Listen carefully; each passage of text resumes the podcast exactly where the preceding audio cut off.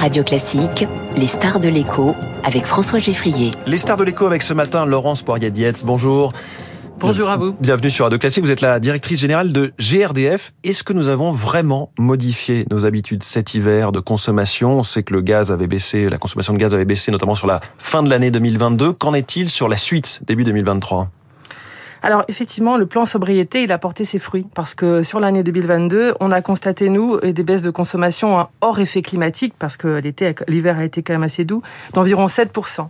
Et quand on regarde les choses sur ce début d'année, alors c'est deux premiers mois seulement, hein, janvier et février, on est plutôt à moins 9%. Donc il faut, bon, il faut attendre de voir ce que ça donne. Ça voudrait quand même dire moins 9%, c'est les chiffres pour de baisse de consommation janvier-février par rapport à par rapport à l'année dernière. À l'année dernière et hors effet climatique. Hors effet climatique, bien sûr. On le fait toujours en effet, hors effet climatique. Donc la baisse de consommation s'est encore amplifiée Elle, Alors il faut, il faut, il faut, rester. Euh, c'est toujours plus facile de comparer euh, euh, une année complète que deux premiers mois, mais ça veut dire quand même qu'en tendance, on peut penser qu'effectivement cet effet de sobriété, il n'y a pas d'effet rebond. Hein, ce qu'on peut toujours craindre quand des prix d'énergie se remettent à, à baisser, qu'il y a un effet rebond.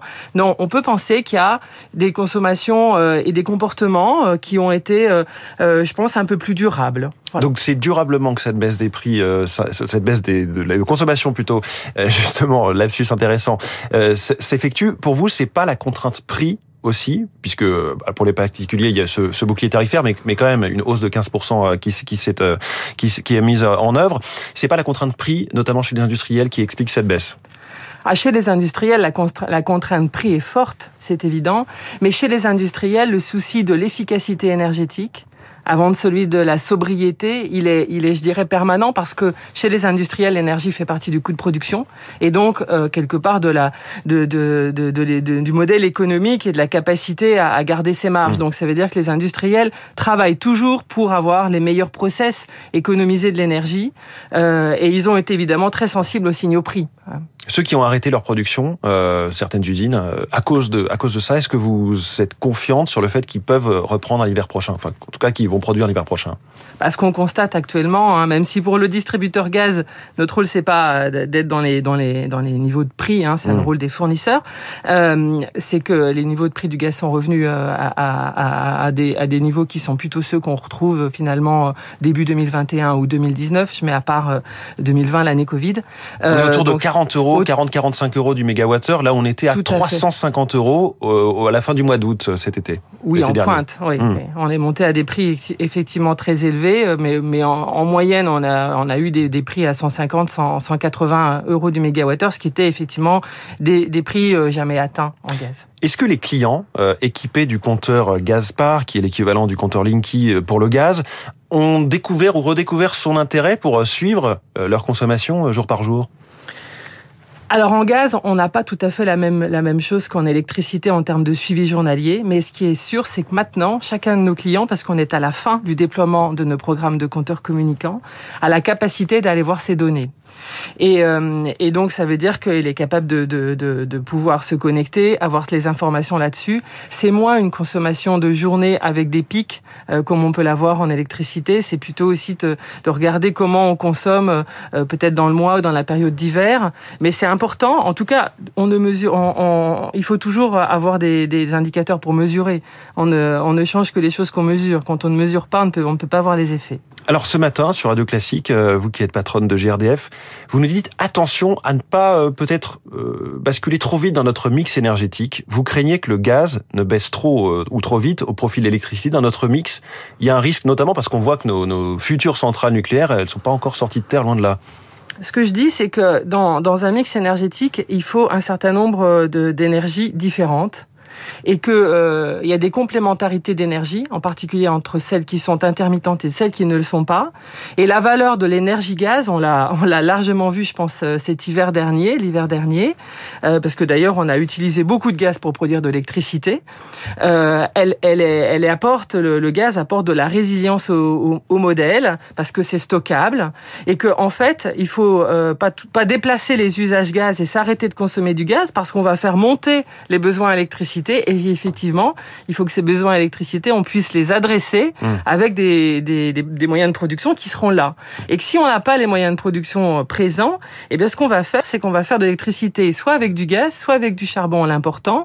Et là, en tout cas, ça rédou- résoudra pas l'équation qu'on veut avoir de réduire nos émissions de CO2 et en particulier d'aller euh, vers des émissions euh, qui seront euh, baissées à horizon 2030 d'abord et puis Mmh. à, à horizon 2050 ensuite. Alors il y a le sujet de l'amont et de l'aval. Si je commence par l'aval, euh, on a de moins en moins de chaudières à gaz euh, en France, dans les, dans les immeubles, dans les, dans les logements. Selon le syndicat Uniclimat, la vente de chaudières au fioul et au gaz a chuté de 30% en 2022. On en installe quasiment plus dans les, dans les nouveaux logements, par exemple? Alors, dans les nouveaux logements, c'est la RE 2020 qui fait que La réglementation la qui est entrée en vigueur, euh, réglementation, non pas en euh, 2020, mais là en 2022. Voilà, qui, qui, qui a interdit le gaz dans les logements neufs. Mais il faut regarder l'année 2022 et ce qu'a produit Uniclimat. Euh, il faut regarder cette année 2022 de façon particulière. Ce qui s'est passé à partir du moment où on est rentré euh, évidemment dans cette crise de l'énergie qui a fait suite à l'invasion euh, de, de, de l'Ukraine par la Russie, avec tous ces questionnements sur y aura-t-il assez de gaz, ça a mis les Français dans beaucoup de doutes. Hum. Et, et donc, euh, ce qu'on a remarqué, c'est que beaucoup de clients se sont euh, arrêtés euh, sur tous leurs euh, leurs projets de rénovation ou de changement de- d'énergie, et en particulier ceux qui étaient au fioul, parce qu'il y a encore euh, 3 millions de Français qui ont des chaudières et des chauffages au fioul, et ceux-là sont en général en train de transiter vers du gaz. On avait une dynamique assez forte, hein, parce que c'est déjà beaucoup se décarboner. Et en 2022, avec les prix, les inquiétudes, euh, la guerre en Ukraine, il y a eu vraiment un, stand-by. Les gens se sont mis en stand-by. Donc, euh, je pense qu'il faut d'abord euh, regarder les chiffres 2022 sous cet angle-là. Sous cet angle-là. Si on conserve euh, une partie de gaz dans notre mix, est-ce qu'on peut le décarboner? Là, je pense peut-être pour le coup plutôt à l'amont, c'est-à-dire mettre notamment de plus en plus de biogaz, le gaz issu des méthaniseurs. Tout à fait. Alors à Aujourd'hui déjà, le biogaz et le gaz naturel qu'on extrait euh, dans les sols euh, cohabitent dans les tuyaux de gaz qui arrivent jusqu'à chez nous. hein. Bien sûr, c'est la même molécule. Hein, CH4, bio-CH4, c'est la même molécule et c'est d'ailleurs pour ça que cette transition vers les gaz verts est facile parce qu'elle ne, ne, ne- ne- n'oblige pas ni les particuliers à changer leur, leur plaque de cuisson, leur chaudière, leur chauffe-eau ou euh, les infrastructures gaz à être modifiées. Tout est compatible. C'est pour ça que c'est une transition très douce. Aujourd'hui, on a déjà ces gaz verts hein, ou ce biométhane. Il est déjà très actif. Hein. C'est euh, c'est plus de 500 euh, producteurs de biométhane, méthaniseurs qui sont connectés au réseau euh, en ce moment-là, en mars 2023. Euh, ça correspond à 9,5 TWh. C'est, allez, si on veut avoir un, petit euh, ratio qu'on comprendrait mieux, c'est euh, à fin d'année l'équivalent euh, de la production euh, d'une centrale nucléaire. À la mi-année, ça sera 2. Et à horizon 2030, ça sera 11. Donc la montée en charge est extrêmement rapide en fait. Oui, parce que le potentiel français est là, il existe, et que la filière française est remarquée. Euh, quand je dis remarquée, c'est qu'elle est regardée de partout en Europe, euh, parce que on a euh, à la fois euh, avec le gouvernement euh, prévu euh, des capacités à financer euh, les projets, un droit d'injection, et Mmh. puis il y a une filière d'entreprises qui sait construire, de jeunes entreprises, des start-up.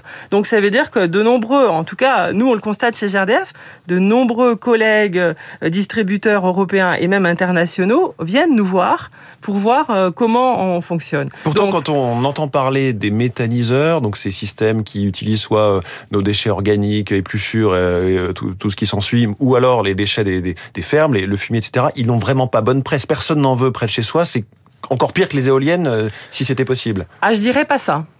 Non, je dirais pas ça. Tout le monde a peur, en gros, de, de l'odeur, hein, pour le dire comme, simplement. euh, comme tout projet euh, nouveau euh, d'installation de, de NR, il y a, Il y a des questions, mais vous, vous nous dites, en fait, ça se déploie. Il y a une concertation qui est nécessaire en local.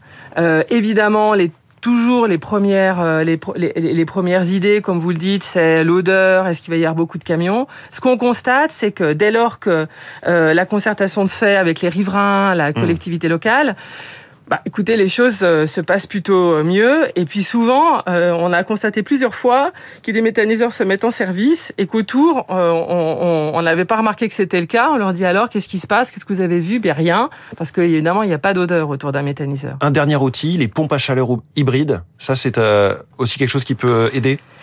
Alors, effectivement, on parle toujours euh, de, de, de l'énergie euh, qu'il faut verdir, mais il y a aussi tout le sujet de l'efficacité énergétique et de la sobriété. Mmh. Sobriété, on l'a dit tout à l'heure. Maintenant, efficacité énergétique, avoir des appareils performants. Euh, la chaudière à très haute performance énergétique, bah, elle consomme moins 30% de moins qu'une Oui. chaudière ancienne. Et la PAC hybride, bah, c'est le mix énergétique à la maison. C'est euh, c'est un, un, un appareil nouveau qui est composé d'une petite PAC euh, dimensionnée euh, Pompe à chaleur. ouais. à pompe, pompe à chaleur et d'une chaudière. Et elle apporte le meilleur en utilisant l'énergie au meilleur moment.